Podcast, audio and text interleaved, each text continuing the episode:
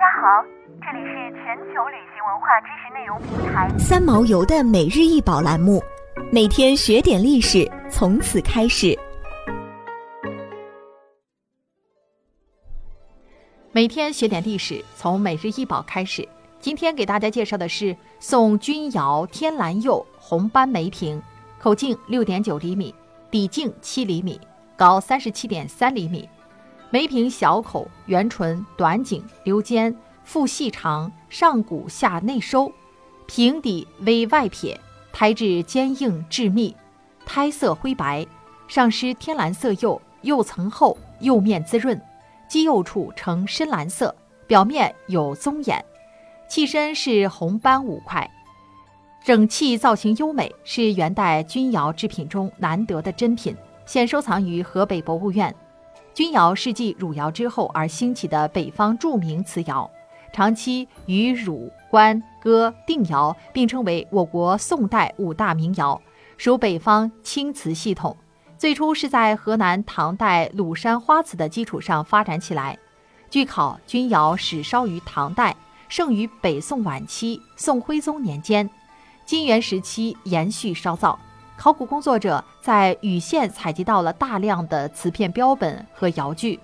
器形残片与故宫博物院收藏的这件北宋钧窑月白釉初级尊像一致，从而确定钧窑窑址在今河南省禹县城北门里的钧台及钧台窑，也称八卦洞窑。在五大名窑中，钧窑是烧造时间较长的瓷窑，影响面大，烧造规模极广。已发现大小窑址近一百处，